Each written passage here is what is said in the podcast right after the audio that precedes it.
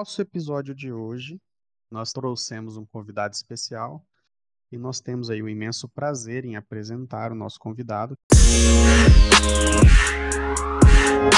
Meu nome é Carlos Bernardo, sou o idealizador do curso de medicina da Universidade Central do Paraguai, ou seja, o CEO de curso de medicina da UCP. Meu nome é Maicon Espreáfico, sou projetista, sou estudante de medicina da UCP. Meu nome é Juliane Espreáfico, sou fisioterapeuta e estudante de medicina da UCP. Meu nome é Raquel Uber, eu sou publicitária e estudante de medicina da UCP. Meu nome é Virgínia Pedruzzi, sou farmacêutica e estudante de medicina da UCP.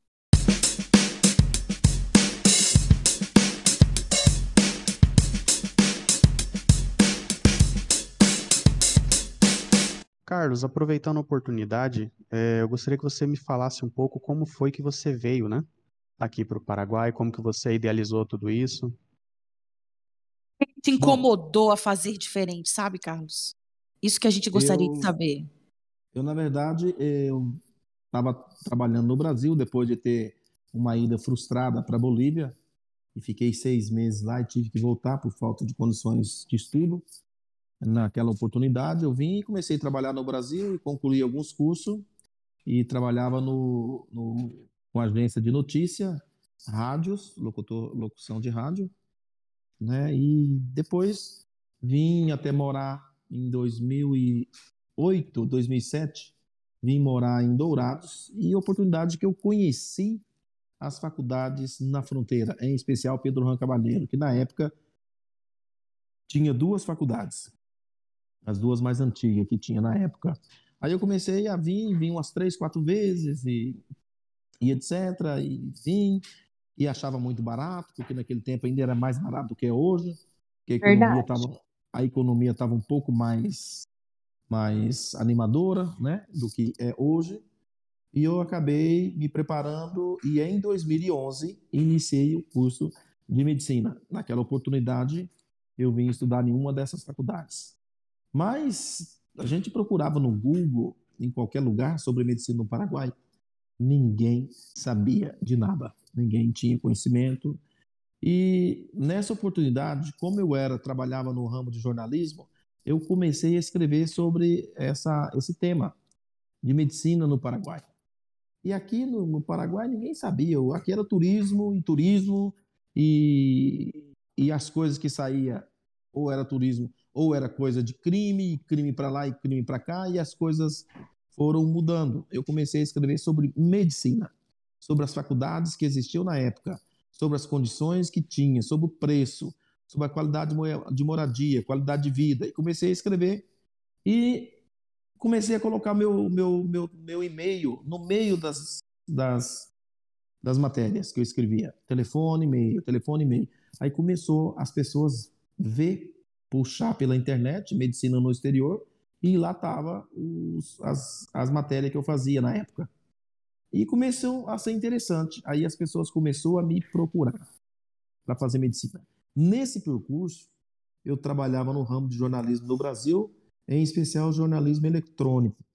E quando eu vim para cá, eu fui ficando numa situação difícil, onde o dinheiro foi acabando, os contratos que eu tinha foi sumindo, e sabe como é que é aquela história, aquele jargão.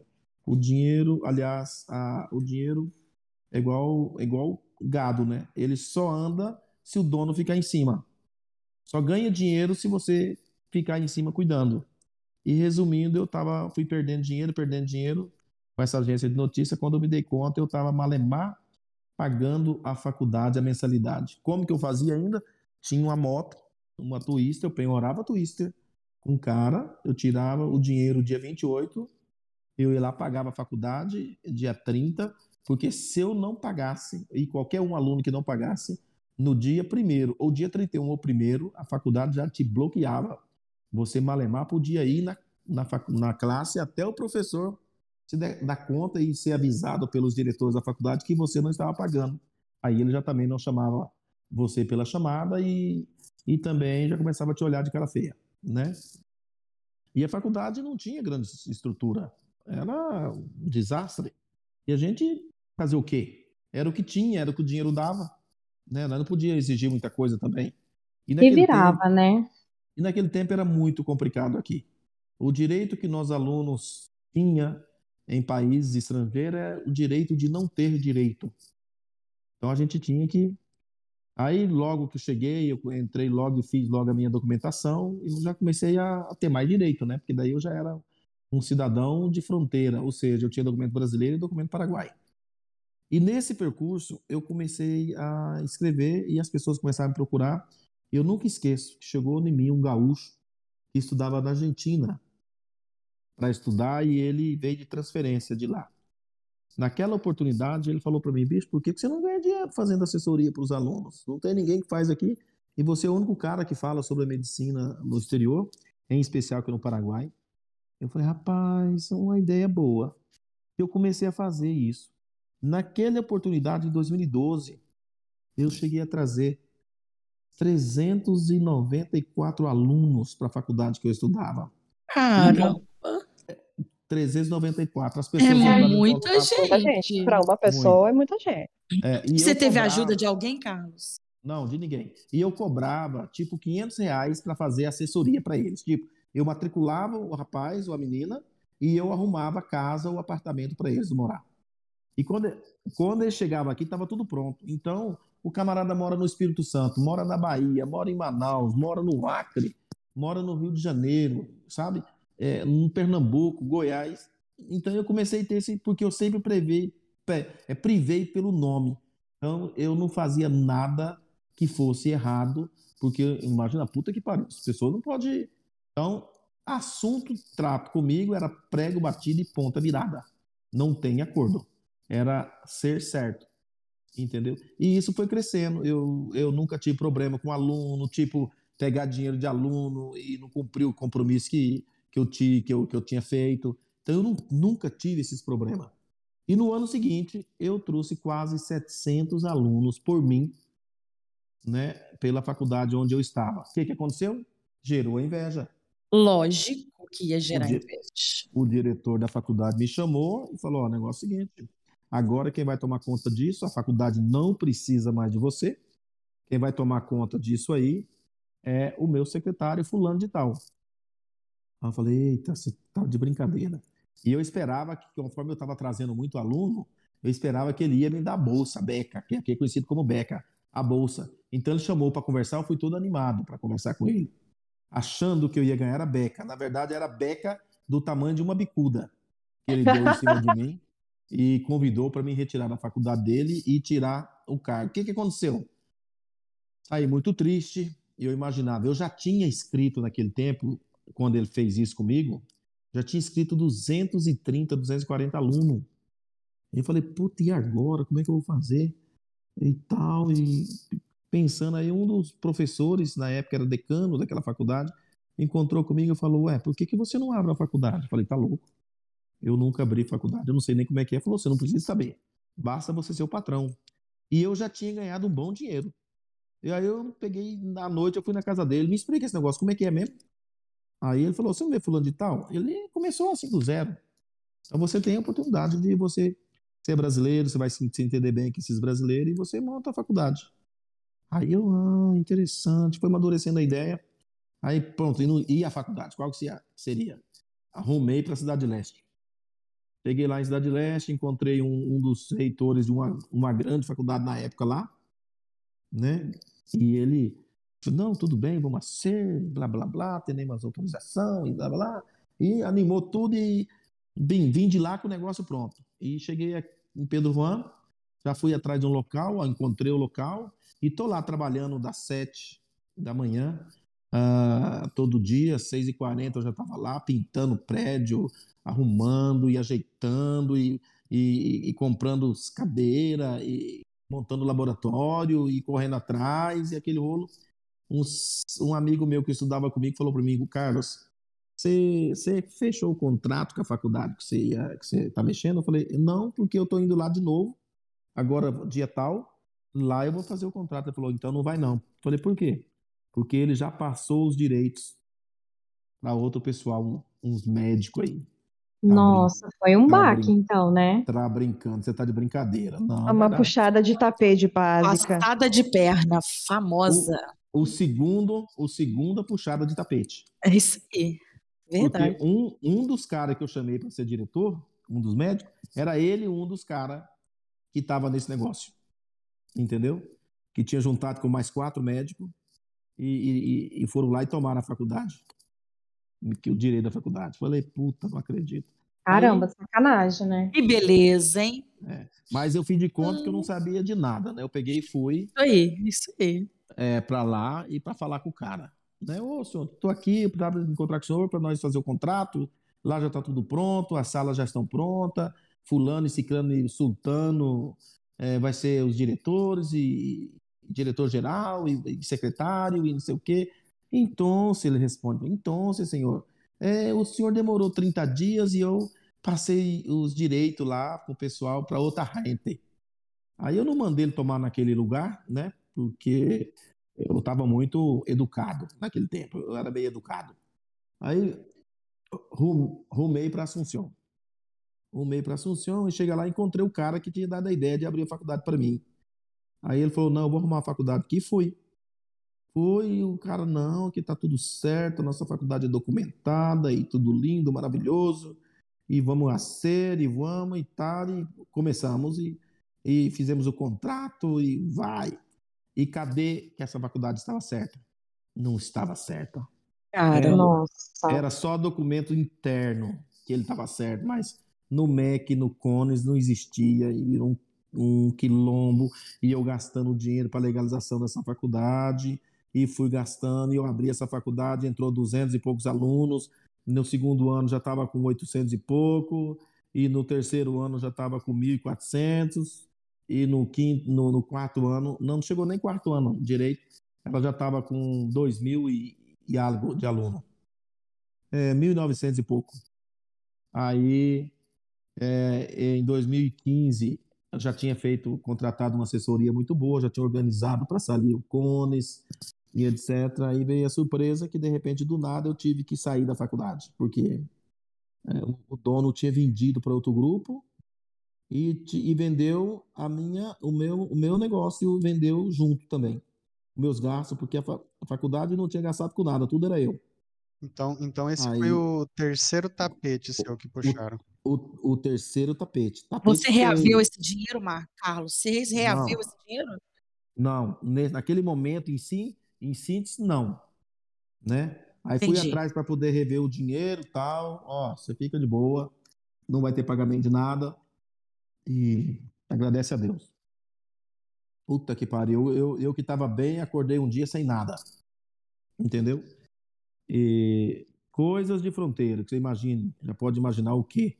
Bom, resumindo, passou um ano depois, aconteceu muita coisa e a faculdade, é, essa faculdade, ela, ela de repente voltou na minha mão via judicial, via justiça. A justiça deu o poder de volta para mim, né? Quando ela deu o poder de volta para mim, eu já não tinha interesse mais em estar com eles em Assunção, porque eu já tinha conhecido a, a essa faculdade que eu estou hoje, o reitor e etc. E eram pessoas de bom caráter, que até hoje são pessoas de bom caráter, pessoas honestas e pessoas sérias, né, que tem um nome a, a- a zelar nesse, nesse, nesse país. Aí eu peguei, levei, propomos um acordo, um acerto, e na época eles me, me pagaram uma indenização boa. Paguei todas as minhas contas e etc. E, e fui e montei a Universidade Central do Paraguai juntamente com, a, com os, os donos, e eu como uma espécie de criador do curso de medicina, né, fazendo parte da Então foi direção. daí que surgiu a UCP, então, pra gente Exatamente. conhecer a história da nossa faculdade, né? É, em meados de, do ano de 2016. Aí nós im- im- implementamos o curso de medicina, já, já corremos atrás de documentação e etc., organização, e eu fui muito. é, ele me deu muita liberdade para atuar e trabalhar, né, conforme é, eu sempre, sempre fiz. Sempre fui um vulcão nessa área. Trabalhar e correr atrás e buscar soluções dos problemas que aparecia eu estava perito nisso. Começou Era- perseguição. Era isso que eu queria que você chegasse nesse ponto. Para mim, você é um case de sucesso. Você é o top of mind agora. O que, que te Uhum. levou a isso? Você acha que é resiliência? Eu não, o que levou foi o seguinte: para mim é muito fácil lidar nessa área e também lidar com os alunos brasileiros. Por quê? Por- porque os alunos vêm para cá, eles têm um sonho, eles querem uma, eles querem uma estrutura boa, eles querem condições de estudo, eles querem tudo. A faculdade que eu estudava, nem a água era, era gelada, a água era quente. O Caramba. ar, o ar-condicionado vivia mais estragado do que, do que funcionando, entendeu? Então, e era um calor, para cada habitante tinha um sol.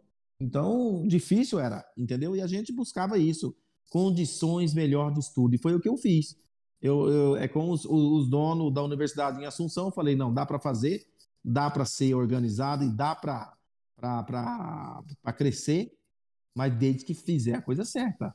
Você viu uma oportunidade na dificuldade. Exato, das cinzas. Eu sou perito em levantar das cinzas, né? Então, é, eu vi, eu vi essa oportunidade porque é, eles tinham uma- o plano deles. E eu entrei com um plano novo. Eu via todos os erros, eu mirei todos os erros que eles existiam, que eles Perfeito. tinham nos outros e falei, não, na nossa vai ser diferente. Aí, essa era a proposta que eu tinha com nossos, os nossos pares em Assunção, com os diretores, com, com a, a universidade em si que a universidade aqui no Paraguai é quase igual uma fundação no Brasil. Eu sou da parte de medicina. Você Entendi. entendeu? A faculdade Entendi. tinha outras, tem outras carreiras que eu não me envolvo, não tem nada com isso. Então eu sou da parte de medicina. Eu sou CEO, organizador, organiza que foi que organizei e que implantei o curso de medicina na instituição Universidade Central do Paraguai. Entendeu? Bom, Entendi. Resumindo a ópera, eu pego e abro essa instituição em 2016 com 57 alunos. Ninguém acreditava que ia vingar. Ah, porque todo mundo, não, porque isso não vai dar certo, não sei o quê. Os alunos que eu achava que ia vir comigo, da antiga faculdade que eu era, que lá era o fundador, ah, nossa, estava lá passando um perrengue, mas mesmo assim, não pude contar com eles, porque eles não vieram comigo. Uhum. E ainda falava mal, ainda, ainda criticava, ah, isso não vai dar certo, porque não sei o que, não sei o quê. Sempre tem Pensando- os que criticam, né? É, Pra que ajudar, ninguém ajuda, né? E ele estava lá numa situação que, para pagar a conta, a mensalidade da faculdade, ele chegou, eles chegaram a passar oito horas na fila da faculdade para pagar mensalidades. É, já viu, Nossa, meu Parabéns Deus. eles. já viu É. uma estupidez gigantesca dessa? Eles passavam por isso naquele tempo.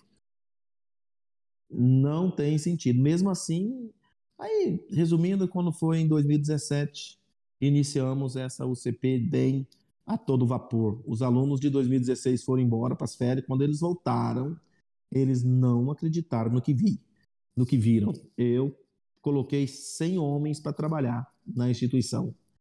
Eu, eu cambiei, troquei os pisos, coloquei tudo piso, PI 5, deixei essa faculdade branquinha igual. Coisa mais linda do mundo. Quando eles voltaram, eles não reconheceram. Bom, aí em, dois, em 2017 já entrou mais 1.200 alunos. E em 2018, mais mil e poucos alunos, 1.600 alunos. Resumindo, em plena pandemia, nós colocamos em 2020 1.200, 1.300 alunos, na plena pandemia. Em 2018, abrimos em Cidade Leste, a sede 2 e sede 3, entendeu? No mega prédio, coisa mais linda do mundo. Também tem a mesma quantidade. Hoje nós temos aí a média de 5 mil alunos em Pedro Juan Cavalheiro, e lá em Cidade Leste também não é diferente, é nessa média aí também, de 5 mil alunos. E organização, hoje nós temos aí praticamente 500 funcionários trabalhando na UCP. Então, o CP virou referência nacional. Com virou, certeza. Virou referência nacional em, aqui no Paraguai e também, como não, no Brasil, né? Até E- porque, se você vai pesquisar, ah, digamos, há três, quatro anos atrás, eu já pesquisava como estudar aqui no Paraguai. Você não encontrava informações. Era tudo Não muito tinha. vago. Muito De bom. dois, três anos para cá, eu, foi um boom de informações sobre como vir para cá, o pessoal vindo para cá, as melhorias nos sites, de todas as informações, e a gente vê isso também, a melhoria nas estruturas da faculdade. Sim, Que você certeza. piscou, você piscou, tem uma sede nova da UCP. Não, a sede 5 mesmo, né, A gente? C5 é incrível. Ela Eu já vim para o assim, CP, é, foi tudo. Eu já vim para o CP indicada. O meu primo estuda aqui com o filho dele, em Pedro Juan, e ele estuda em outra faculdade, já quase formando. E ele falou assim: não, você não vai para minha, você vai para a UCP. Ela é a faculdade. E hoje eu vejo a UCP com quase 10 mil alunos. Eu chuto que tem mais, tem mais de 10 mil alunos. Para mim, ela está no topo, Carlos, sem, sem sombra de dúvida. O que que você agrega a isso? O que que você acha que por que que a UCP está no topo? A sua organização? A sua cabeça de fazer sempre o melhor? Olha, é uma, é uma, como eu diria para você, eu vou dizer para você, eu tenho um, um- um pessoal de Assunção, os donos da universidade, e é o seguinte, às vezes as minhas ideias batem com a deles, né? Bate com a deles de, de encontro. E, e, e às vezes até discutimos, né? Só que de repente eles veem que eu tenho razão. Pronto. Então eu não tenho, eu não tive é, cerceamento de, de ninguém nesse sentido de fazer com que o CP se transforme no que transformou hoje. Eu não tenho esse esse problema com os com o pessoal de Assunção. Então, às vezes é, eu tenho, tenho um plano e vamos fazer isso. Não, porque não, porque não. E aí vai, vai, tem que ser assim. Então, arruma uma solução contrária. Não tem. Entendi. Não Você tem. não teve vaidade, né, Carlos? De escuta. Não, não tem. Se eu tiver com a ideia, se eu, se eu ver que a ideia deles é, é melhor do que a minha, não tem problema nenhum. Posso não gostar, mas Perfeito. aceito. E eles Perfeito. também, e eles também. Eles, quando vê que, aí, que o que eu hoje, o que eu criei hoje, gera o que gera, tanto na parte econômica quanto na parte acadêmica, eles têm que se preocupar em ter uma estrutura acadêmica em Assunção de respeito, decente. E que agora, que agora, né, com o passar dos tempos, no começo tivemos muitas falhas, mas com o passar do tempo agora eu vejo, né, até não posso nem eh, falar assim de, de elogio porque de repente pode dar errado, mas a gente tem que falar quando quando quando merece, né? Nós temos sim uma equipe eh, de, de, de acadêmica de, de peso agora, né, que está correndo atrás das, das coisas que foram feitas equivocadas, melhorando e correndo atrás e organizando, né? E então, hoje é muito salutar e muito saudável para mim, hoje. Porque com o passar dos tempos a gente co- conseguiu. Aí entrou o filho, mais uma- um, dos, um, um dos filhos do reitor que trabalhava na área, entrou para ajudar também. E no começo havia muito choque de ideias, depois eh, as coisas entre eu e ele ficou maravilhosamente bem né? E, e tem o outro mais novo que também é- trabalha na que é um dos administradores também. Aí juntou os três administradores e, e a coisa só evoluiu. Aí tem uma- secretaria de acadêmica agora também de responsabilidade, respeito e, e muito séria no dever, né? E tem muita coisa que tá, estava sendo equivocada e hoje está sendo solucionada. Então, a UCP, a, a tendência dela é agran- agrandar. Não, talvez nem tanto por quantidade de alunos, hum, até porque não fazemos a questão. E sim, preservar a quantidade que temos e que ela, todo final de semestre, ela, alguns alunos vão embora, né, pegam seus, seus, suas transferências, vai embora para outra faculdade, vai um aluno e vem cinco, e vem três, você entendeu? Então, nós queremos manter nesse nível de 10 mil aí com qualidade. Perfeito. Você vê a evolução da, tanto do acadêmico quanto da tecnologia da informação. O tanto que a plataforma melhorou logo quando foi implementada, com o que a gente usa hoje, é sensacional. Você não tem problema algum, entendeu? É tudo muito fácil, muito prático de organizar. E a equipe do acadêmico está bem alinhada. Você fala com a Alba, ela tem uma resposta pronta para te ajudar. Você fala com a Wences, ela está na hora para te ajudar. Então, assim, isso facilitou muito para a gente, aluno. Falo como aluna também, sabe, Carlos? Sua equipe hoje está muito bem para poder ajudar e dar suporte ao aluno que ele precisa. Não tenha Não quer- dúvida. E isso não quer dizer que ah, a equipe é muito bonzinha para aluno, não. Negativo. Não, pelo contrário. Eles, eles têm que cumprir a parte deles. Eles cumprindo a parte deles, nós vamos cumprir a parte nossa. Em Cidade do Leste, Exatamente. em Cidade do Leste não está diferente. Talvez tenha algumas falhas, mas nós estamos buscando corrigir. Olha, Com- essa- com buscando certeza. corrigir. Essa É. questão da, da, Porque da instituição eu enxergo assim, que se você analisar o que a gente já passou no Brasil com relação à instituição, eu acho que tem uma diferença muito gritante. Porque, por exemplo, Muito, muito, hoje, muito hoje, esse gritante. tipo de papo, igual nós estamos tendo hoje, na universidade na qual eu fiz, você, você não tem, você não consegue ter contato nem com o coordenador. Já começa não, não consegue, não consegue. Você não tem Aí, a Imagina com o diretor da faculdade. Tenho que agendar uns Muito quatro meses menos. antes. Muito menos com o meses. diretor. Quem, quem é ver. diretor pra gente? não, lá, lá não tem chance. Eu sei porque eu estudei lá e sei, né, e sei que o, o que a gente implantou aqui é diferente do Brasil. E, e tomara que seja assim, né? Porque daí quando a gente for por lá, por acaso a gente vai por lá, o nosso, a nossa faculdade vai ser a referência também, entendeu? Lá, lá no Brasil. Então, eu, e eu sei que, que do que você está falando é correto e certo, porque os camaradas é muito magnânimo, né? São muito estrela, eles não, é, eles aí estão ficando velho e, a- e as faculdades elas não acompanharam. Como elas não acompanharam, hoje você vê, tem cidade capital aí que tem, tem falta de, de faculdades gritantes. Entendeu? Gritantes. Por quê? Porque os, os, os, os proprietários, donos de universidades, faculdades brasileiras, eles não, não, não evoluíram. A faculdade é igual a 30 anos atrás, é até hoje, não mudou nada. E eles estão lá para atender alguém. Ah, hoje eu não vou atender porque eu estou meio indisposto. Entendeu? Aqui no Paraguai também não é diferente, não, tá? E aqui no Paraguai também não é diferente, não.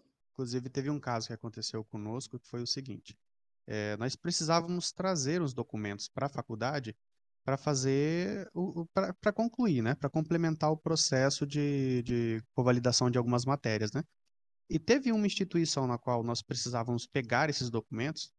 Essa instituição ela não tinha um telefone para você entrar em contato. Essa instituição não tinha ninguém que podia te atender. E no pior cenário, o que foi alegado é: não, o tempo de pandemia, infelizmente, nós não podemos atender, nós não podemos ter contato algum. E aí você analisa, você sai de Pedro Juan Cabaleiro, você tem que ir no extremo, né, do estado do qual você mora para buscar um documento, você faz contato por e-mail, ninguém te responde, por telefone não existe, porque o número só vive de fachada. E aí, quando você encontra algumas pessoas e as pessoas começam a falar daqui, elas têm uma visão muito errada, né? Porque quando você chega aqui, a realidade é totalmente outra, como nós falamos no primeiro episódio. Aqui todo mundo tem tempo para te atender, você tem acesso às informações, então você fica com a parte dos deveres, né, a se cumprir. Os direitos estão todos a pleno vapor. Né? Preservados. funcionando, sim, todos preservados e, e funcionando da forma devida. Então, Mas é falar outra Eu, realidade. eu, eu vou te dizer uma coisa: isso é o padrão UCP. Isso não quer dizer que as outras faculdades é diferente das do Brasil. Eu tenho certeza que Exatamente. não é mais. Carlos, sabe por quê? Meu primo estuda aqui e ele fala comigo que não tem faculdade igual ao CP em Pedro Juan. Isso eu posso te garantir. Não é puxando o saco, mas já puxando sardinha para o meu lado, que é a minha faculdade, não tem igual. O atendimento da UCP, o suporte que ele dá para o aluno. Eu falo porque eu, como farmacêutica, convalidei 13 disciplinas. Isso tudo com advogado da UCP. Isso eu não vou conseguir fazer em outra faculdade aqui. A estrutura que vocês têm para não passar para o aluno não tem. É, e não pensa que fizemos algo errado em convalidar suas. Eu tenho certeza que não, porque quando. por- Isso aí, conversei com a advogada, ela foi muito objetiva comigo. Uhum. Então, nós não fazemos nada irregular, entendeu? É, nada fora do que é certo, sempre de acordo com as normas da universidade e de acordo com as normas do CONES, também do Ministério da Educação e também da ANEAS, que estamos prestes aí a ser certificada como a qua- a qualidade máxima em educação em toda a América Latina através do Mercosul. né? Então, é, não é, não é, não é, tem coisas que só o CP faz por você. Só isso que eu digo. Só o CP faz por você. Respeitar os seus direitos. Porque você entrou na área de saúde, você estudou quatro, cinco anos em outra universidade. E você vem para estudar medicina no Paraguai, a faculdade aceita, convalida a sua disciplina até o segundo semestre, né? Porque é, são, são matérias de enfermagem, essas coisas, até o segundo semestre. A partir daí você segue. E isso é para quem já é formado em área de saúde. Isso pra, mesmo. Né, não para outras, outras matérias, outras carreiras. Isso mesmo. Entendeu? Então, a UCP faz isso através de um estudo técnico da sua malha que você estudou e também nos termos jurídicos para que nada saia fora da, das normas da, do sistema no Paraguai. Entendeu? Então é isso. O CP, é, a gente busca, pode muitas vezes acontecer de atrito, aluno, professor, mas nós sempre bus buscamos o que é certo. Que é certo, que é do lado da lei, que não é contra a lei, nós estamos cumprindo, nós estamos fazendo. Isso sim. Aí tem, por eu exemplo, que já CP... passei, eu já passei por outras duas instituições superiores particulares e nenhuma delas eu tive o tratamento que eu tive no UCP. Nenhuma Aí, delas. A, UCP é tanto se preocupa que tem até a parte de alunos que têm filhos. Qual faculdade que, que cria, que tem creche dentro da instituição? Exato. Nenhuma. Para que, que, o aluno, Nenhuma. que o aluno venha estudar e deixe o filho na creche. Nenhuma. Então a UCP Isso tem foi essas... inovação. A UCP tem essas preocupações, até nesses detalhes. Entendeu? É, tínhamos internet, tivemos que tirar a internet das salas de aula, porque para poder é, é, é, limitar o uso de, de, de, de, alunos em redes sociais.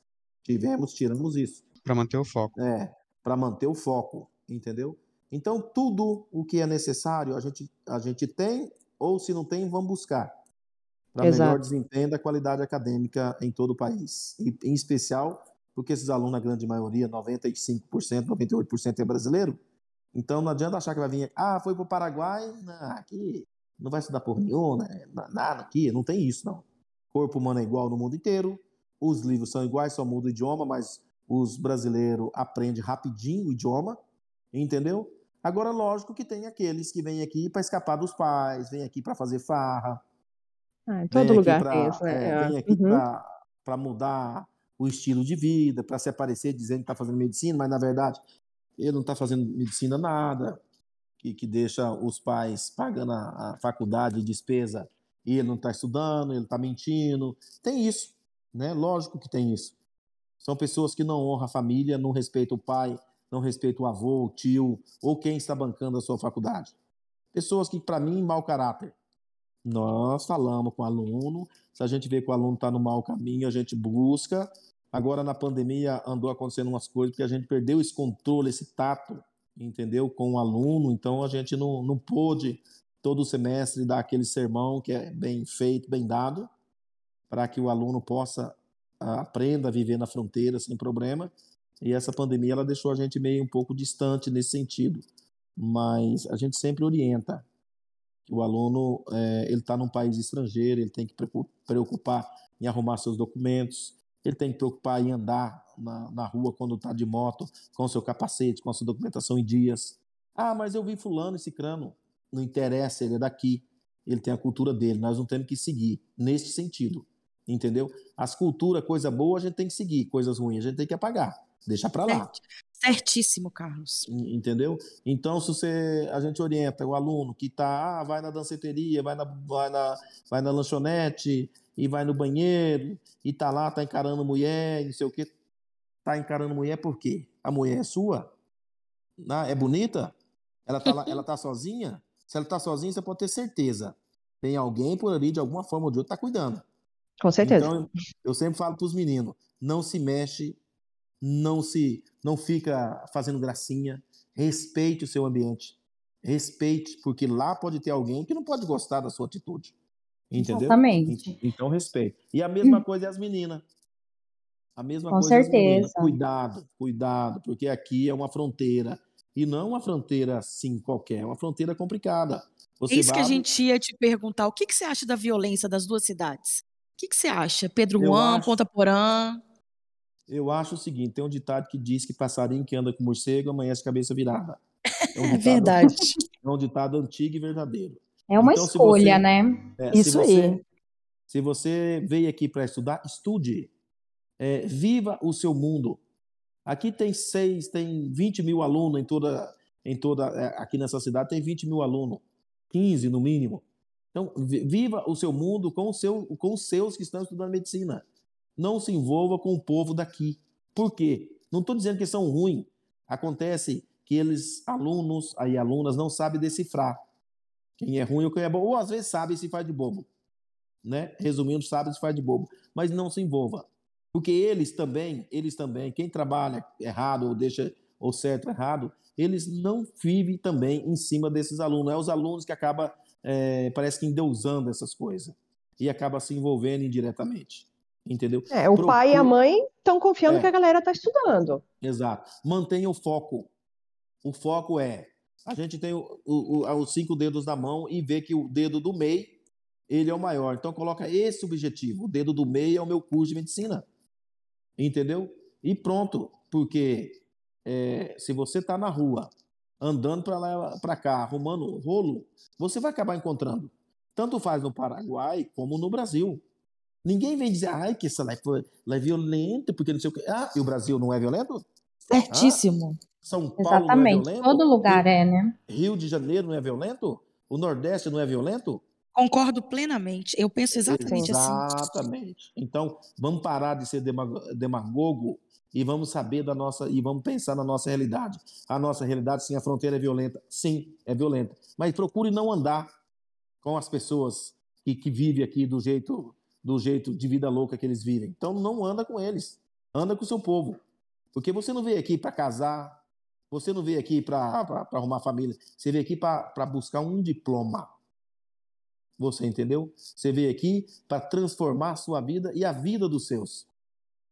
Agora, você sabe, o aluno sabe, que os seus, os, os, os amigos, etc, etc, eles estão torcendo para dar errado. E às vezes até parentes. Certeza, às, vezes, às vezes não, principalmente o parente. É, a, a, a grande maioria está torcendo para dar errado, para depois falar assim, ha, eu sabia que não ia dar certo. Estava escrito isso aí. Fulana, ah, eu sabia. Porque sempre tem os, os mães de nada da vida, né? Quando eu vim para cá, apostaram até que eu não ia durar seis meses. Que não vai durar seis meses, vai estar com a malinha de, vai estar com a malinha de volta aqui, você vai ver. Todos passamos por isso. É, seis é. meses é padronizado, né?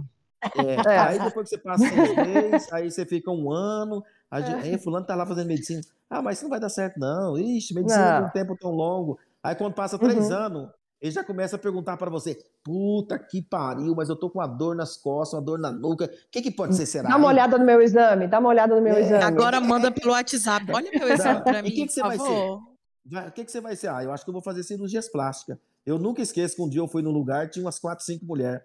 Aí eu já estava no quarto ano de medicina, sabe? O que, que você vai fazer? Ah, eu acho que eu vou me especializar em cirurgias plásticas, que eu acho que é um bom negócio. Ai, nossa, você pode dar uma olhada em mim? Eu falei, como assim? Não, dá uma olhada. A mulher não tira o seu, a, a e fica do sutiã na minha frente, com as três, quatro amigas. Puta que merda, viu? Ah, meu Deus, eu não tô. Eu falava assim, eu, não tô vendo isso, não. Porque vou te contar, rapaz do céu, minha cara caiu, fiquei roxo, vermelho, não sabia onde ia a minha cara, né? Mas o, é, o povo não liga, entendeu? Mas quando você começa, a torcida para dar errado é um time de futebol inteiro para dar errado. Cabe a você. Medicina é uma carreira de resistência. Medicina não é uma carreira de velocidade. Se você tem condições de fazer ela em seis anos, ótimo. Se você tem boa, é, boa captação de imagem e boa memorização de, de, de temas, de conteúdo, ótimo, seis anos. Mas se você ter, ter mal captação de conteúdo, gravação de memória, essas coisas, faça em sete, faça em oito, faça em nove, não tem problema nenhum. Por quê? Para os filhos de papai que tem dinheiro, que para manter seis anos no exterior é uma coisa. Agora, e as famílias, a grande classe média que hoje está passando um, um, quilombo no Brasil, que esse, que esse descontrole econômico que está acontecendo hoje, todos os brasileiros esperavam uma situação melhor do que já estava, né? Não, piorou tudo. Hoje, ah, veio a pandemia, mas veio a pandemia ou sem pandemia e acabar virando o que deu mesmo, porque isso não tem jeito. Entendeu? E hoje o, o Brasil está passando por uma situação difícil, generalizada, no contexto geral, onde você vê um litro de gasolina custando R$ reais, onde você vê um bujão de gás custando 130 reais, 100 reais, um, um 5 quilos de arroz custando 30, 40 reais. Não sei como vive o povo brasileiro, em especial o povo pobre que ganha um salário mínimo por mês. Porque ele vai comprar um quilo de carne agora, do jeito que está indo, não está demorando. Já já sabe o que vai acontecer? Para a gente comer carne no Natal, vai ter que fazer carne financiada em, em 12 vezes, 24 vezes para pagar, porque está difícil demais da conta. Você entendeu? A coisa está ruim, está russa. E eu, eu e a gente acompanha aqui. A gente está sabendo de tudo. Eu espero que melhore. Eu não sei como é que vai ser a mágica, mas eu espero que melhore, porque um país que produz de tudo, um país que produz petróleo, que, que, que fabrica os seus carros, que fabrica os seus aviões, que fabrica os seus tanques de guerra, que fabrica de tudo, que fabrica suas motos, que fabrica os seus foguetes, que fabrica tudo, um país desse não pode estar na lona como está. Entendeu? É, vivendo, é, o povo está vivendo de, de, sei lá, de, de migalhas. De migalhas. Então, é, eu, eu não sei até quando e como, e eu também não sei se o povo acredita mais, né? No povo, não sei se acredita mais em. Agora o povo precisa acreditar mais em pessoas sérias. Vai É, o brasileiro, o brasileiro não está vivendo, ele está sobrevivendo. Ele está calejado é já, já não aguenta mais, né? Ah, o pessoal da roça tá bom, tá? Nossa, a roça tá bom. Só que eu lembro muito bem que eu, eu também tenho roça, eu também eu tenho pasto. Eu me lembro muito bem que no começo desse governo o, o rolo de arame de mil metros custava 225 reais, 230 reais o rolo de arame de, de, de mil metros. Agora tá, tá 990. Caramba! O o, que, que adianta a roupa do boi tá 300 reais? Quem está sendo prejudicado é só o coitado. Você entendeu? Por quê? Porque nós que, que produzimos, né, nós que produzimos, é, tudo tá caro. Nossa, o pessoal do agro tem uns, tem uns aí que, que acha que está no paraíso. Tá nada. Não está no paraíso nada. Porque se ele vai comprar um trator, triplicou de valor. Você vai comprar um caminhão, triplicou, quadriplicou. Se vai comprar uma bicicleta, tudo, uma moto, tudo triplicou, quadriplicou de valor. Então o que, que adianta? É uma ilusão monetária que a gente está vivendo que o povo tem uns que ficam desdobrados com isso, que na verdade é outra coisa. É desastre total, estamos no caminho sem volta da ruína. Daqui um pouco o Brasil entra nesse negócio de, de, de, de quebra, é, sei lá, não sei como vai acontecer. Eu só espero que, que alguma coisa mude para esse povo, para essa gente, porque tá difícil, não tá fácil, não. Tomara. Entendeu? Mudamos... E esse superfaturamento dos aluguéis daqui, o que, que você acha? Você acha que é tudo questão de aproveitamento do momento? Também. Acaba né? sendo, porque ali do lado de lá tá um absurdo. Muito né? caro. Tudo, tudo tá caro, tudo tá lá em cima, então é, tá, é, é, é a linha de fronteira ela, ela, ela vai pro lado que tá melhor. O comércio ele é muito sanguinário, sabe? Ah, por exemplo, vamos supor, a, a, gasolina baixa na metade, vamos supor que baixa a metade do preço da distribuidora. Você pode ter certeza que ele vai demorar três meses para dar um reflexo notório. Entendeu? O, o arroz, dá, conseguimos aí um tema, vai, o arroz vai poder vender aí agora a 18 reais, a 15 reais. Vai demorar três meses para ele ser notório. O, o, comércio em si, ele sempre busca uma vantagem, seja, seja do lado da compra como do lado da venda. E você sabe quem, o único que sai perdendo aí? A gente. O consumidor final. Repassa para gente. Isso aí. Esse esse é o elefante que carrega peso. Porque esse se lasca de um lado e também se lasca de outro. Entendeu? Ele, ele nunca. Ele, só ele que, é, ele é que carrega a nação nas costas. É ele. Porque não tem outro jeito. Tô meio político hoje, né? Meio dramático. Ai, Carlos. É, deixa eu aproveitar aqui, porque você estava empolgada ali no tema, eu não quis te interromper. É, até essas questões, né, de visão de nós como aluno, que às vezes tem o pessoal que gora muito quando a gente vem para cá, é, tem algumas informações, por exemplo, que chegam até eles e aí eles acabam é, distorcendo bastante, né? E aí faz aquelas piadinhas e, e já volta de novo a lançar a oportunidade de falar que não vai dar certo para nós aqui. O que que acontece? É que hoje, quando nós pesquisamos, vamos dar uma, uma polemizada um pouco no assunto quando nós pesquisamos é, é, o seu nome no Google, né, quando a gente tem acesso a essas reportagens que aparecem, nós temos ali a visão, né, do, do pessoal que está dirigindo a reportagem, nós temos ali aquelas informações que eles nos passam, né? Só que nós, como alunos da UCP, nós temos uma outra visão sua, né? Como diretor-geral, né? Como uma pessoa que nos instrui e que ajuda muita gente aqui, que nos ajuda também. Só que aí a pergunta, no caso, é o seguinte: é, o que, que é o, no caso, o correto dessas informações que são veiculadas? Eu só vou dizer, eu só vou dizer uma coisa para você. Os nossos alunos sabem quem sou eu. Que para mim o importante é isso. A família deles sabe quem sou eu. Eu sou o cara que nunca teve envolvido em negociação fora da lei. Eu sou o cara que eu nunca tive envolvido em negociação de 100 gramas de, de, de marihuana, 100 gramas de cannabis, 100 gramas, 10 gramas, 5 gramas, 0 grama de, de, de qualquer outro tipo de entorpecente. Eu não tenho não tenho vínculo nenhum e desafio quem me provar que eu já tive alguma coisa nesse sentido. Ou seja, nunca participei de negociação, de nada, de nada. Só que nós estamos numa região de fronteira. Você acaba direto ou indiretamente convivendo com essas pessoas que, que, que atuam nessa área. Mas é a vida deles. O bom aqui na fronteira é de você é, não sei, não vi, e o assunto né? E se vem propor negócio para você, você fala, não, eu não tô, não, não quero mexer com isso, que eu tenho meu, meu, meu negócio aqui, eu tô, tô fora disso daí. Só que você não precisa ser deselegante, né? Você tem que saber tratar as pessoas também, porque queira ou não, é uma região complicada, entendeu? Então, eu, né, com, com a minha, com a minha, com a idade que eu tenho, com meus filhos, eu tenho cinco filhos, cinco filhos, cinco, é, seis filhos. É, eu tenho.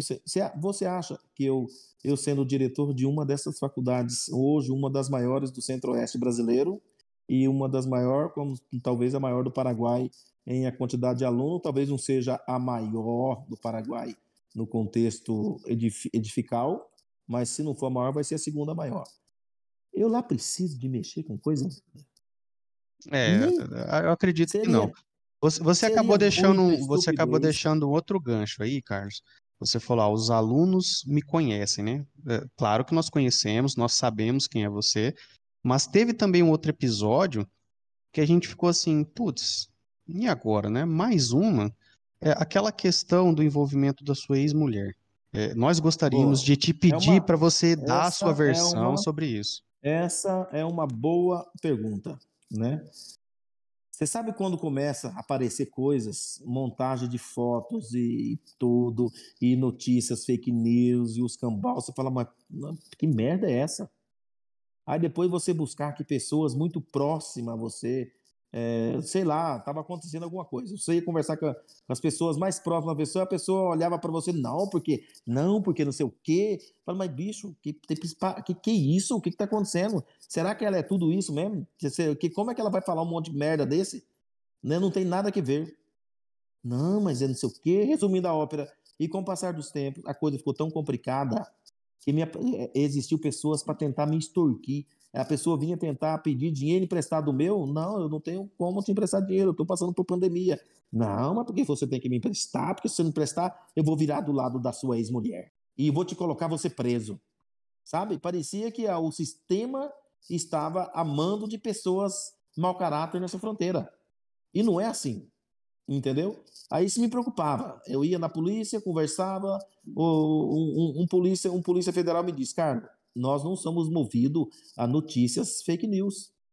Um dia nós encontrar com você para deter você por alguma coisa, você pode ter certeza que nós vamos saber o dia, como, a hora que você está fazendo coisa errada na fronteira. Se você não está fazendo isso, Carlos, não se preocupa. Você não tem que se preocupar com isso. Mas isso não, não, não contentava, porque você abria o, o site no outro dia, estava lá a matéria toda. Não, porque era um bandido, porque eu, eu, eu cheguei a ficar mais. Parecia que eu tinha ficado mais violento que o Pablo Escobar. Parecia que eu é, era verdade, o capo da fronteira. Essa é a impressão. E você, e você chega a associar toda essa, toda essa inveja, vamos dizer assim, desse pessoal como um reconhecimento do sucesso daquele seu projeto, de todo aquele trajeto que você teve, né? Dos puxão de tapete. Você enxerga essa inveja toda como um reconhecimento de tudo que você conquistou? Na, na, verdade, o que aconteceu foi a surpresa. Com a vinda dessa televisão aí nacionalmente famosa e tentaram me extorquir em 50 mil dólares, o camarada queria para, oh, se eu tiver 50 mil dólares, eu não vou levar Uau, isso. pesado, hein? É, eu não vou levar para frente isso daí, não. Pode ficar tranquilo, porque não tem prova de nada. A polícia diz que, que, que não existe, que, que não tem nenhuma prova, que, que investigou já você e não tem nada. Mas eu falei, bom, eu vou fazer o seguinte, eu vou mandar toda a minha certidões negativa, tanto do Brasil como do Paraguai para você. De todas as polícias, de todos, etc, etc. Não, não, tranquilo, mandei. Não, nem se, quando saiu a matéria, é, parecia que ele, ele, ele, ele nunca tinha me visto, que eu era o, o capo, né? O, o, sabe?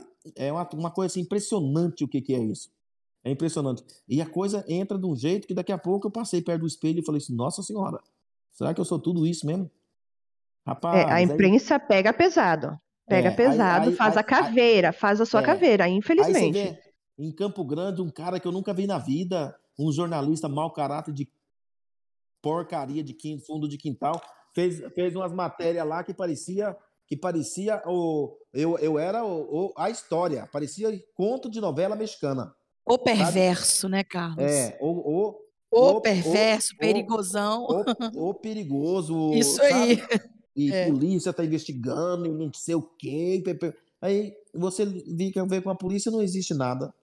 Por que, que não existe nada? Porque eu bato no peito que não existe nada? Porque eu não mexo, eu não sou aquilo. Eu não sou aquilo, o que estão falando. Então, se a polícia me encontrar e me prender, vai estar tá vai tá prendendo um cara inocente e, e, e só se for armação e trampa. Entendeu? Por quê? Porque eu não sou aquilo. Entendeu? Ela vendo, ela vendo as perseguição que eu queiro ou não, eu tenho dois filhos com ela, que ficou além do que ela imaginava. Aí ela foi abrir o jogo. Ela foi abrir o jogo e falou realmente o que estava acontecendo. Entendeu? E falou o que estava acontecendo e me mostrou texto, áudio e tudo mais. Aí eu fui entender. Resumindo, se entendemos eu e ela, hoje nós estamos de somos ex, mas somos bem, temos o, os dois filhos junto e, e, cuidamos dessas crianças como nossos bens mais preciosos. E, e, e, tinha, um, tinha um mentor. Tinha um mentor que queria uma, uma grande quantidade, tipo um milhão e meio de dólar, 2 milhões de dólares, sabe? É, vamos fazer o seguinte, vamos tomar o dinheiro dele, depois nós divide. Era mais ou menos tudo isso aí. Essa ser vergonhice toda. Isso existe, a pessoa tá aí. É, talvez, acho que eu não sei, mas eu sei de tudo. Eu sei de tudo. Entendeu? Mas eu entreguei, eu entrego na mão de Deus. Porque... Carlos, você assim nunca pensou em, em, processar esse pessoal da imprensa por calúnia, difamação, não, que fica falando esse, isso? Não, esse eu já, esse eu já fiz. Eu entrei com, com a calúnia, jura, difamação, porque não respeitaram o meu nome, não respeitaram a minha imagem, não tiveram autorização para usar o meu nome, nem minha imagem e nem da instituição. Esses, quem for jornalista e periodista paraguai, não importa, a gente denunciou todos, entendeu? Porque cai pelo Mercosul, se o cara amarado não for responder, dali a pouco tem uma prisão para ele. Se ele, não, ele vai ter uma internacional. Então, eles vão ter que, que se virar. Mas vão ter que. que eu também não quero dizer no, no, veículo deles de comunicação que eu vou que eu quero ir lá e dar direito. Eu não quero dar direito de resposta porra nenhuma, já tá bom, já chega. Entendeu? Eu não preciso deles que falem bem de mim, né? E muito menos que falem mal. Então, que eles esquecem que eu existo sobre pena criminal. E isso nós estamos, fizemos um, uma fundamentação, temos um ótimo dois, três advogados, um do Nordeste, outro em Centro-Oeste e outro aqui na região, entendeu? São grupos de advogados e eu não importa. Eu combinei e falei, agora eu quero que. Também sobrou até para Google, Facebook, todo mundo. Todo mundo tem processo aí instaurado aí. O que, que vai virar, eu não sei. Mas que vai dar dor de cabeça. Eles vão ter que pagar advogado para poder se defender. Isso vão. Porque as coisas não podem ser assim. Uma rádio de Arapiraca. O que, que tem a ver Arapiraca? Nossa Senhora, regaçou comigo lá uma rádio de Arapiraca. Eu não sei nem onde fica, me desculpa. Nem eu. Você tá entendendo? Em tudo quanto é lugar existiu, só que eu não sei, né? Graças a Deus nós somos igual pão de forma. Quanto mais bate, mais cresce.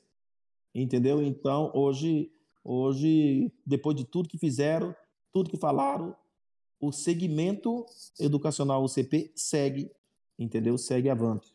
É literalmente então, o Carlos Bernardo para o Google é o é, um, malva, um malvadão, né? Rapaz, Vulgo malvadão. Meu É o- Deus do céu, É o é patrão, né? É o El É o vulgo É o patrão, é o patrão. É, malvadão. é, é, é o patrão, é o patrão. El Então, patrão.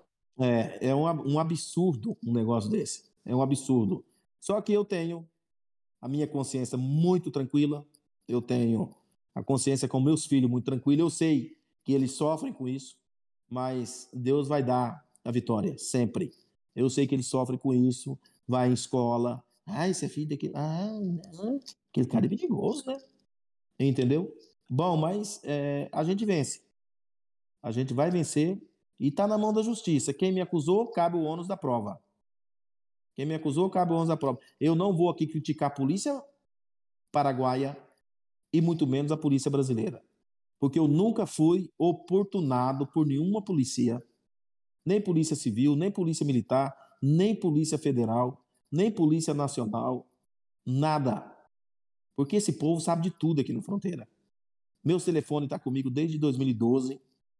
É, com certeza deve estar grampeado e eu não faço questão nenhuma de trocar esses telefones. Por quê? Porque eu sei que esses telefones é a minha prova que eu não mexo com coisa errada. Entendeu? Então, eu tenho a minha consciência muito tranquila. Eu sempre é, é, trabalhei de cabeça erguida, sabendo que isso é, um dia vai passar. E esses, e esses maus, mau caráter, eles vão pagar de uma forma ou de outra, pela justiça divina, eles vão pagar. As maldades, é por mim para cobrar, não. Não é, não é comigo. Ele é que, que sabe justiça e, e, e, e ter dinheiro para pagar advogado para cuidar disso, isso eu vou fazer. Do contrário, deixa que é na mão de Deus. Deus cuida, né? Carlos, agora vamos. é, eu queria te perguntar como que será os planos e projetos, né, que a UCP tem para o ano de 2022? Essa é uma outra, ótima e excelente pergunta. Né? Vamos falar, vamos iniciar agora no final do ano. As aulas estão tá em, em, em semi-velocidade de cruzeiro, como diz, semi-presencial, mas ah, havia um rumor que poderia, que o ano que vem, que não sei o quê. Não. A UCP, o ano que vem, em aula presencial. As aulas iniciam dia 3 de fevereiro, né? 3 de fevereiro, e são aulas presencial vai ter aí uma, umas meia dúzia de, de matérias, essas nunca mais vai ser presencial. Porque nós já, já sabemos como é que funciona o IAD, essas matérias muito secundárias, que não devia, na verdade, nem existir na medicina, entendeu? Então essas matérias poderá sim seguir em, em EAD, mas as matérias importantes da medicina é impossível seguir em EAD, porque não é certo. O aluno tem que estudar, tem que estudar de grupo, tem que ter professor para explicar e essas coisas todas, presencial, para ele discutir, para ele falar e essas coisas. Porque senão ele não se sente estudando medicina, entendeu? Então, é, essas vai ter e as aulas vai iniciar para o próximo ano, em 3 de fevereiro. Só que, lembrando que dia 10 de janeiro, esses alunos que não pôde, por um motivo ou outro, não pôde vir fazer suas práticas, eles vão fazer, iniciar dia 10 de janeiro. Ou sim ou sim. E eu tô vendo alguns alunos aí já querendo, mano, para poder vir fazer prova, porque eu não sei o quê, que eu tô estressada, porque não sei. Ó, não adianta. Se você não, Não tem, tem capacidade, essa, né? se não tem capacidade de estudar medicina, não vem com essa desculpa de trazer certificado, porque ah, eu não vou, chega no final do ano, tem um povo que vem dizer para mim, ai, que eu tô tão estressado que eu não vou dar conta em final do ano, que eu só vou poder vir o ano que vem, porque eu vou trazer os documentos com o meu médico, porque não existe isso. Entendeu? Tem que estudar, sim. E não adianta querer enrolar, igual teve aluno aí que, que, que não, porque eu vou embora, que eu tenho que fazer tratamento, continuar meu tratamento. Ah, chega isso só final do ano, no, no, na época do exame, que vem querer fazer tratamento. Que? Falei, não, não, não faça isso, porque você vai ser prejudicado. Entendeu? Então vai fazer as suas provas e eu desejo êxito nas suas provas. E o ano que vem as aulas começam presencial, não vai ter essa porque eu tenho problema de saúde, eu não posso fazer aula presencial. Não existe, não vai ser na UCP que você vai fazer sua carreira de medicina. Ah, porque eu trabalho e não vou poder fazer presencial. Não existe. Se, não, se, se você não vir estudar medicina de verdade, é, não vai dar certo. Se você quiser tirar a medicina de qualquer outro jeito, pode pegar suas coisas e sair da UCP ou nem entrar na UCP. A UCP é, medicina e EAD não dá certo, não, não combinam não, essas duas palavras, não, não combinam. É, não, não combina, não combinou em lugar nenhum no mundo. Foi feito né? porque teve essa necessidade, né? Por, conta da pandemia. Da pandemia. Mas Exatamente. agora já está tudo melhorando, já todo mundo está praticamente vacinado, então já está bem mais Exato. tranquilo, agora, né? Agora, no próximo ano, como você falou, o que nós pensamos do futuro, no próximo ano, sim, nós vamos ter que, que, que fazer mais, organizar mais umas duas, três clínicas em Pedro Juan Cabaleiro, também em Cidade Opa, Leste. maravilha, hein? Uma novidade, ó. E também, e também a construção de um hospital. Só não oh. sabemos se vai ser em Pedro Juan Cabaleiro ou Cidade Leste, ou em Assunção porque nós, nós vamos ter que ter um hospital, porque senão nós estamos enrolados. Porque a quantidade de alunos é muito grande. Nós já temos alunos espalhados por todo o Paraguai fazendo os internatos, né? Com então certeza. é isso. A, a, a previsão para a construção um hospital continua de pé. E fazer o quê? Agora é tocar o barco para frente. E torcer que essa pandemia nos deixe em paz de uma vez por todas. Deixa eu te fazer uma pergunta agora. Para você, quem é o Carlos? Rapaz, eu sou referência. Se eu tivesse um filho que, que, que agisse como eu, estaria muito contente com o Carlos, que eu me tornei.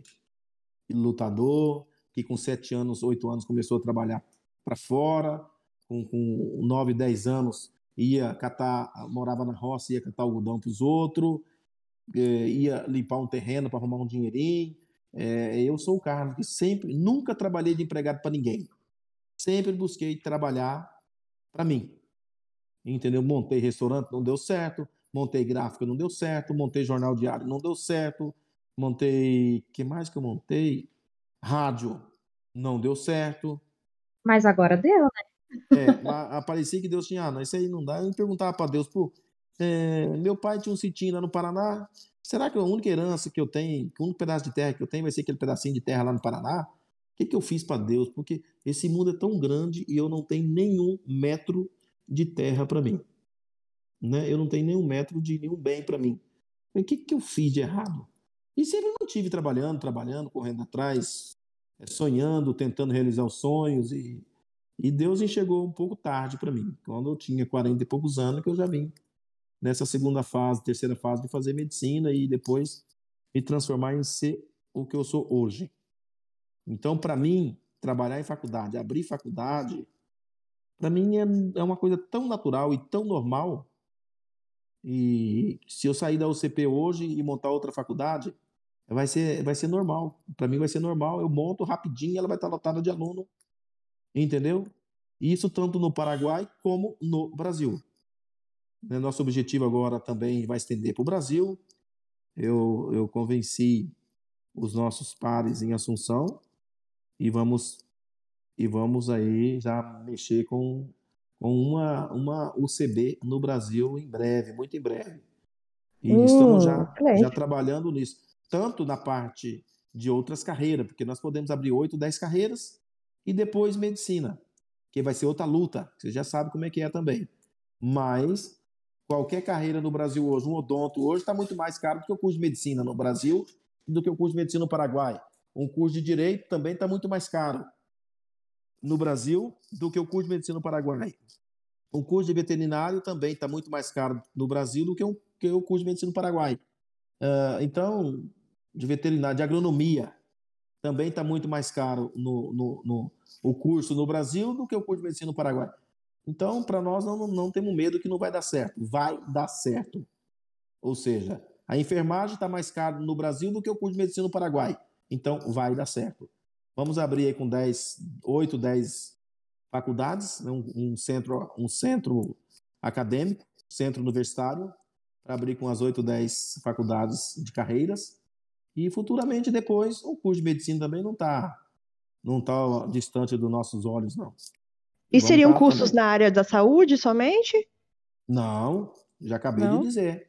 Ok. Exatas, tudo, administração. Perfeito é, outras carreiras, não é só na área de okay. saúde, não. Ok. Entendeu? Carlos, nesse projeto de fazer a, a, a UCB, no caso, é, teria algum tipo de, de, de, pensamento de vocês com uma ligação, de repente, de transferência eh, que enquadrasse mais nas questões, porque hoje nós temos uma dificuldade nessa questão, porque parece que existe né, um, um, um braço a torcer aí para dificultar essa ida dos profissionais que saem daqui. O pessoal às vezes enxerga errado, né? A gente vem para cá estudar e, e, passa um perrengue danado no, na vida pessoal, porque é complicado, igual você falou, né? Curso de medicina não é fácil em lugar nenhum. Olha, eu vou dizer uma coisa para você. Tudo que for permitido por lei, nós estamos fazendo. Se houver, se não tiver escrito, é porque é permitido. Sim. Porque o que é proibido está escrito. Entendeu? Então, é, não posso falar nada disso agora, mas eu acredito que tudo que for pela lei, que não tiver escrito e for permitido, será tudo aproveitado. É, com certeza. A gente tem que abraçar esses projetos, né? É, algumas, uhum. algumas pessoas às vezes enxergam todo esse, essa, todo esse plano seu e toda essa ideia nossa, porque quando a gente vem para cá, a gente vem praticamente como um sonhador, né? Que a gente vem atrás de buscar uma, uma oportunidade de vida melhor, porque às vezes a oportunidade no Brasil ela fica um pouco mais afastada pela questão dos custos. E com certeza é uma notícia maravilhosa, porque eu fazendo parte dos alunos, sabendo que nós teremos também mais essa extensão, vai vir como uma notícia bombástica no sentido de provar para as pessoas que realmente a, a, a faculdade, estando na fronteira ou não, ela está trazendo uma seriedade, ela está empregando uma seriedade, né, com vigor, e não é essa bagunça toda que às vezes a, a pessoa julga ser, né? Que é igual eu falei do, no, no, no outro episódio. Muitas das pessoas que têm opiniões criadas daqui, elas nunca vieram aqui. Né? Elas não conhecem é, a fronteira. Sabe, sabe o que acontece? O brasileiro ele tem mania de achar que é melhor em tudo. Sabe? Resumindo a ópera. Falou é, tudo, exatamente. É, é, então, como é o maior país da América Latina, é um dos quinto, um quinto maior país do mundo, em extensão, em blá blá blá, e oba oba.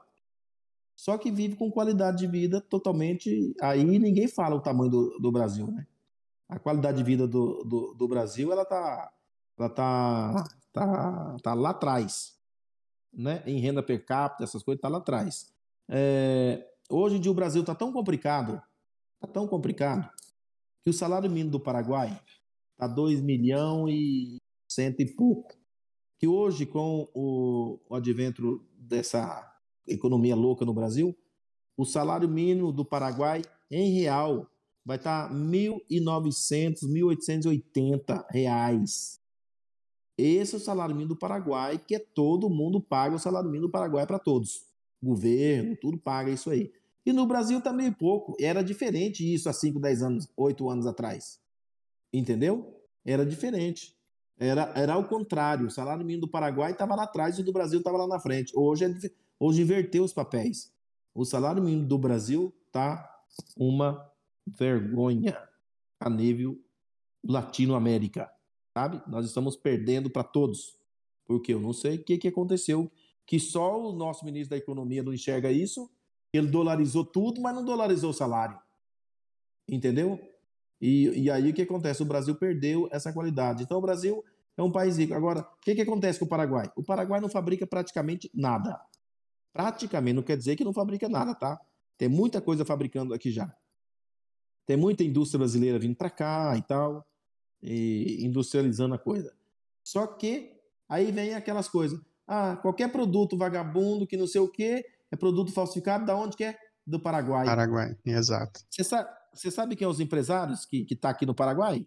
A grande maioria é brasileiro comprando comprando produto de quinta linha, terceira linha na China e vendendo aqui no Paraguai para quem?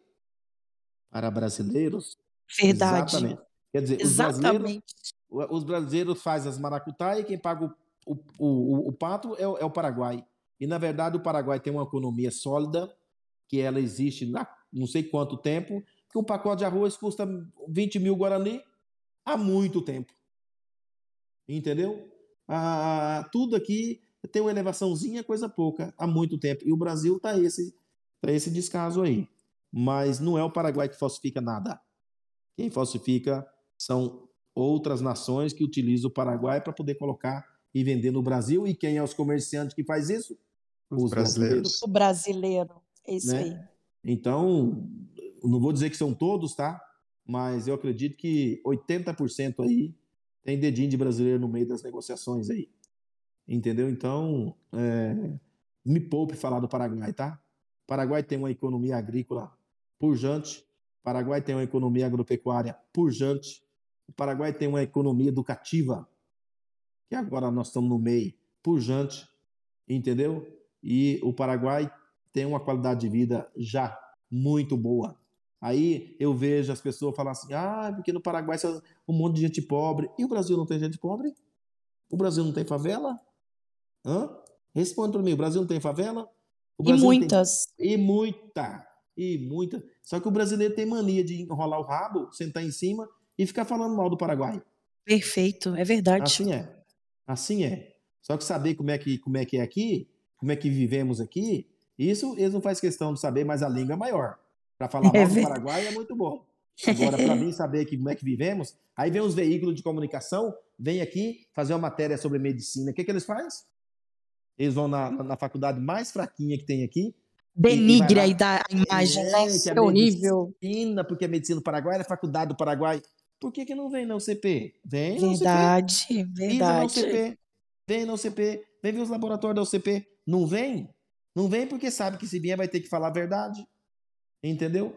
Vai ter que falar e vai ver que a medicina aqui no Paraguai é estudada conforme deve, porque hoje os nossos alunos da UCP, os que se formaram aí, 70% já passou na revalida. Entendeu? Vem aí, é, é, visita a UCP, conheça a UCP para falar da UCP, pelo menos tenha a dignidade e a hombridade de vir visitar a nossa UCP. Entendeu? Se não vem visitar, não vem nos conhecer, então que calha a matraca, fica de boa, na beira da lagoa, e deixa nós trabalhar. Não tem para ninguém mais queremos. falar da UCP, Carlos. Não tem para ninguém. Eles Exatamente. começam a falar, de repente, a gente sobrepõe as qualidades. Aí eles param de falar. Eles vão falar o quê? Comparar com o quê?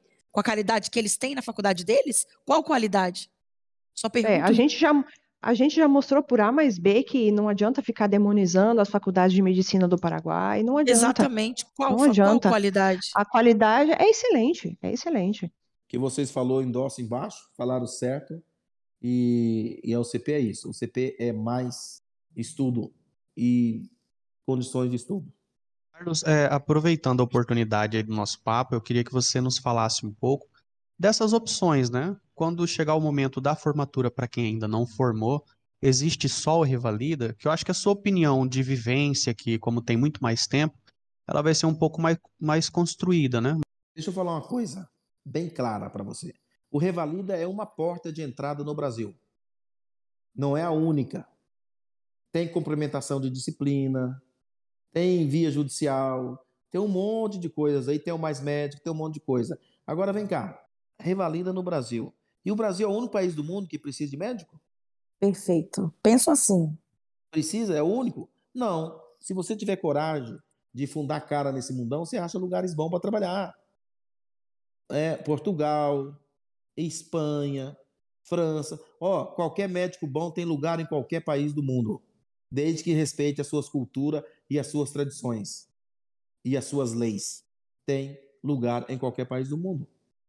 Lógico que você não vai num país fechado querer meter a cara, né? Num país que é ditatorial, num país religiosamente, é, como tem alguns países que são extremamente fechados, você não vai. Mas é, 70% dos países do mundo aí necessita de bons profissionais. É, não, é bom ter essa, ter essa opinião de outra pessoa, porque às vezes é, as pessoas elas acabam se limitando a algumas informações, informações que quem produz são as pessoas que não têm coragem de vir, porque realmente vir para cá não é fácil, tem muita coisa que você tem que abrir mão, mas se você tem um sonho, você é um corajoso, você vem, né? Então, assim, a gente precisa ter acesso às informações. E realmente, como eu, eu lembro lá no início, quando você foi na, na, na, nossa sala, né, no presencial, você disse que o Brasil é um pontinho no mapa. Nós temos que aprender a buscar os outros pontos, né, enxergar as outras oportunidades. E é como você falou, é, independente do local que você estuda medicina, você tem que ser o estudante dedicado para se tornar um bom médico. Que onde você chegar, é claro que você vai levar a bagagem de que você passou pelo UCP, né, que foi uma grande faculdade que te deu oportunidade, mas também tem a questão do seu mérito de aproveitar toda essa oportunidade, toda essa ajuda e levar o seu melhor, né? Então, realmente, eu, eu também enxergo dessa forma. Eu acho que o Brasil não é, é a única a única forma de você concluir essa etapa da medicina. A única bolachinha do pacote. O Brasil não Sim. é a única bolachinha do pacote. São várias Quem oportunidades. Atrás, se, se forma bem, vire um bom médico. Ele poderá ir para a Austrália. Já tem, tem, tem, já, já, já, já sei de certas situações que tem, tem professor, alunos que se formou e foi embora para a Austrália, entendeu? Outro já foi em Nova Zelândia. Sempre tem lugares com bom profissional. Vai fazer a prova, lá tem as provas porque tem os, os, os conselhos né, de medicina. Vai fazer a prova, vai fazer e vai passar. Só isso. Só não tem vaga para quem não estuda. E para quem quer levar no peito, né, no oba-oba. Não vai dar certo no Brasil e nem em qualquer lugar. E, e no lugar, em lugar nenhum, lugar né. Carlos? Exatamente. Nem então, mesmo é no Paraguai. Se não estudar, Muito você não tem oportunidade nem aqui. E se isso você é for bom, você tem é, oportunidade até aqui no Paraguai. Hoje, qualquer especialista aqui ganha muito bem aqui. E aqui tem uma vantagem. Você não é obrigado a pagar 29%, 33% no seu imposto na fonte, porque não tem esse, esse imposto gigantesco que tem de um profissional médico no Brasil. Você entendeu? Você não paga tanto imposto num carro importado como você paga no Brasil. Então, você tem uma qualidade de vida até melhor, com menos dinheiro que você ganhar aqui no Paraguai. Você vai ter uma qualidade de vida melhor do que você ganhar no Brasil e, e pagar essa sobretaxa de imposto de 30%, aí você compra um, um carro, você paga mais 50%, 60% ou 40% de imposto para chegar o carro até você, e no, e, no, e no Paraguai você vai comprar o mesmo carro com, com, com, a, com imposto a, a, a 11%, 12%, 13%, enquanto que no Brasil você paga 40%, 30%, 40% de imposto. Entendeu? Sem contar o imposto de renda, que no Paraguai, se não me falha a memória, é de 8% a 10% no geral e no Brasil é 30. Então, quer dizer, é, é, se você ficar pensando nisso, em, em que isso ou aquilo, você tem que pensar em se informar. Porque senão você fica igual aquele cachorro correndo atrás do rabo, rodando. Entendeu? E não vai chegar em lugar nenhum. Entendeu? O importante é você se informar e virar um bom médico. Aí as oportunidades vai vir, ou no Brasil ou fora do Brasil, vai vir. Entendeu? Isso é certo. E, e não precisa e não precisa de, de, de, de se preocupar que, ah, que vai ter que me indicar, não. Médico bom, ele é procurado para trabalhar. Diferente, entendeu? Então é isso. Quer adicionar mais alguma coisa, Carlos? Quer falar mais alguma coisa? Não, de momento acho que está tudo ok. Não tem mais muito o que falar. Carlos, qual é o seu conselho para o aluno? Menos fofoca e mais estudo? Menos fofoca e mais estudo. Menos fofoca nos grupos e mais estudo. O tempo que você está fofocando, é, o tempo que você está fofocando, você está perdendo de estudar. Aí eles criam, eles criam o grupo nas salas de aula, o grupo oficial, e criam um grupo paralelo da fofoca. Adivinha qual que é o movimentado? O grupo da fofoca. Então, falei hoje, estude, estude. Para você falar para o ano assim, ó, termina o ano olha nas disciplinas, passou em todas. Tchau, obrigado. Qual é a sua dica, né? A sua orientação para os alunos? Ah, orientação: dois olhos para enxergar melhor, dois ouvidos para escutar melhor e uma boca para falar menos. Entendeu? Só isso. Dedicação, disciplina, trabalho. E dá para divertir também com responsabilidade, com respeito ao próximo, em especial respeito ao povo da terra. Também dá para fazer isso. Isso aqui não é porque você veio fazer medicina, ah, que agora não, não acabou com tua vida, não. A vida não está acabada, nada. Tua vida é uma ação preparatória para dias melhores para você quando você se formar. E outra coisa, estude, porque se você perder seis meses para repor um, um, um, um, semestre, significa que você vai demorar seis meses para sentar numa escrivania de médico, para ser médico. Imagine, se você está aqui por oba-oba e passou um ano, demorou sete anos, imagine que você perdeu 12 meses como médico. Se você ficou um semestre, você perdeu seis meses como médico. E você sabe que seis meses como médico, quanto que você ganha no Brasil ou em qualquer outro país? Seis meses, Aí depois vem, ah, que eu fiquei, demorei um ano para me formar. aliás, é, que eu reprovei, tive que ficar um ano atrasado. Olha para você ver o tanto que você está perdendo. Então, seja esperto. Não seja tonto.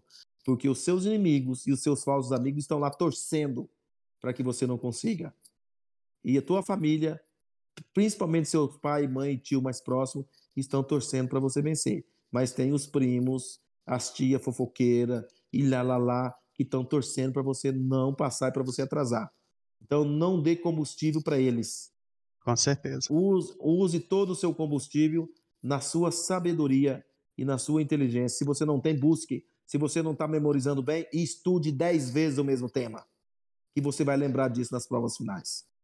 Só isso que eu tenho a dizer para vocês. Bom, pessoal, é para você que está nos ouvindo, que, que não, não conhecia, né? O Carlos Bernardo, nosso diretor-geral, eu acho que ele teve aí o direito de resposta de muitas perguntas que muita gente tinha, né? Ou às vezes participava do grupinho de fofoca e faz uma fofoca ou outra, tá aí tudo esclarecido abertamente, né? É, tá tudo resolvido. E o nosso muito obrigado, né, pela oportunidade, que eu acho que foi um papo bem interessante é uma oportunidade de ouro de conhecer realmente a história da UCP, de quem está por trás de tudo isso, é conhecer com quem nós podemos contar, né? Eu acho que o interessante é, é isso, é realmente ter esse acesso a todas as pessoas da instituição. E eu, em nome do, do, do Medcast, em nome dos alunos, eu agradeço de coração porque eu acho que tem uma, uma valia muito importante isso tudo, né? Beleza, então eu só eu que tenho sair na vantagem aí, porque eu pude me expressar todo o meu ponto de vista e, e contar também algumas coisas que eu não contei em nenhum veículo de comunicação, algumas particularidades e expor minhas opiniões, meu ponto de vista desses fatos que aconteceram e saber. E graças a Deus estamos com a ajuda de São Jorge, Nossa Senhora Aparecida, com a ajuda de Jesus Cristo e com o nosso Pai Celestial, estamos aí nos caminhos e sempre usando aí o Salmo 23 e sempre protegido por, pelas, pelas leis divinas. E Carlos, uma coisinha só no final, é, tem que ter, né? Tchau, obrigado. É, tem que ter o tchau, obrigado. Tem que ter o tchau, obrigado. Exatamente. O pessoal cobra muito isso nas lives que ela faz de música. Muito assim, obrigada. É, eu faço as lives de música, mais o Alisson, o Júnior, etc. Ah, mas não sei o quê. Eu falo, ó, não, eu já falo, ó, não reclama não, porque nós não somos artistas. Tem que ter o tchau, né? obrigado. Se você não tá, se, se não tá contente, tchau, obrigado. Nós não precisamos do seu apoio também, não. Nós não, tá nós não estamos, estamos pretendendo a ser cantor. Então não acha que você vai, vai tirar nossa estrutura psicológica, não. Tchau, obrigado. Beleza, então. É isso aí, Obrigada, gente. Fechou. Carlos. Qualquer coisa, uh! estamos por aí. Um abraço, fica com Deus. Tchau, Outro. obrigado. Tchau.